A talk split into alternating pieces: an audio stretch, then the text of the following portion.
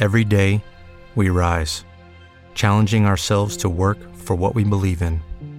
At U.S. Border Patrol, protecting our borders is more than a job, it's a calling. Agents answer the call, working together to keep our country and communities safe. If you're ready for a new mission, join U.S. Border Patrol and go beyond. Learn more at cbp.gov/careers. For the ones who work hard to ensure their crew can always go the extra mile, and the ones who get in early so everyone can go home on time, there's Granger, offering professional grade supplies backed by product experts so you can quickly and easily find what you need. Plus, you can count on access to a committed team ready to go the extra mile for you. Call, clickgranger.com, or just stop by. Granger, for the ones who get it done.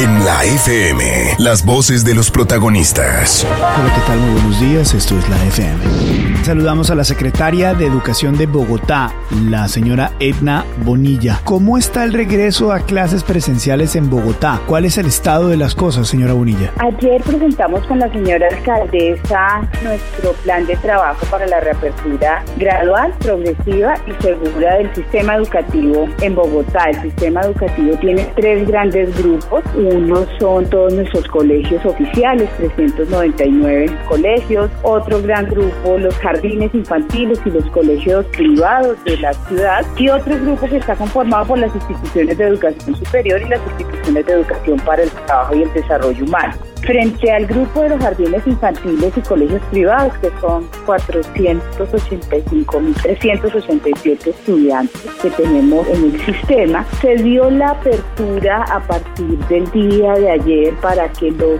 colegios y los jardines puedan inscribir sus protocolos y solicitar la habilitación para que los niños y las niñas puedan empezar clases presenciales en las que sobre todo priman tres factores. El primero es que la decisión es voluntaria por parte de los padres y madres. En Bogotá no estamos obligando a que los niños tengan que ir al colegio, ese es el primer elemento, son las familias las que deciden. El segundo elemento que sea el consejo directivo del colegio que apruebe la presencialidad y el tercer elemento que el colegio nos diga si tiene estrategias de flexibilización.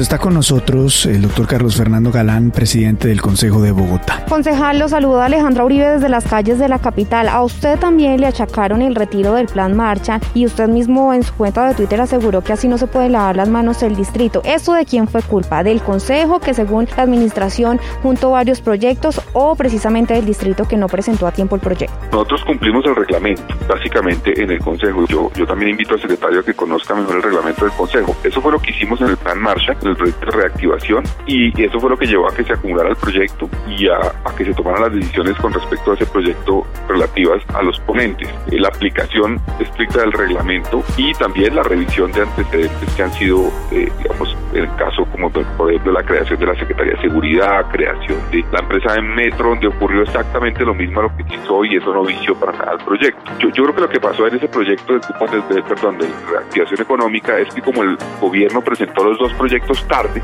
se dio cuenta que solamente iba a lograr darle un día de debate a alguno de los dos proyectos, no a los dos, solamente a uno, o al de reactivación o al de cupo. Y entonces el gobierno vio que era más importante el cupo, porque el cupo una vez aprobado, pues ya eh, puede utilizarlo, mientras que el de reactivación es un proyecto que modifica atributos, entonces entra en vigencia a partir del año entrante, no inmediatamente. Entonces a la luz de eso, pues decidieron priorizar el del cupo, retirar el otro, pero pues no quisieron asumir el titular en la FM de se hundió el proyecto de reactivación económica y prefirieron decir retiremos y le echamos la culpa al Consejo. La FM, las noticias como son.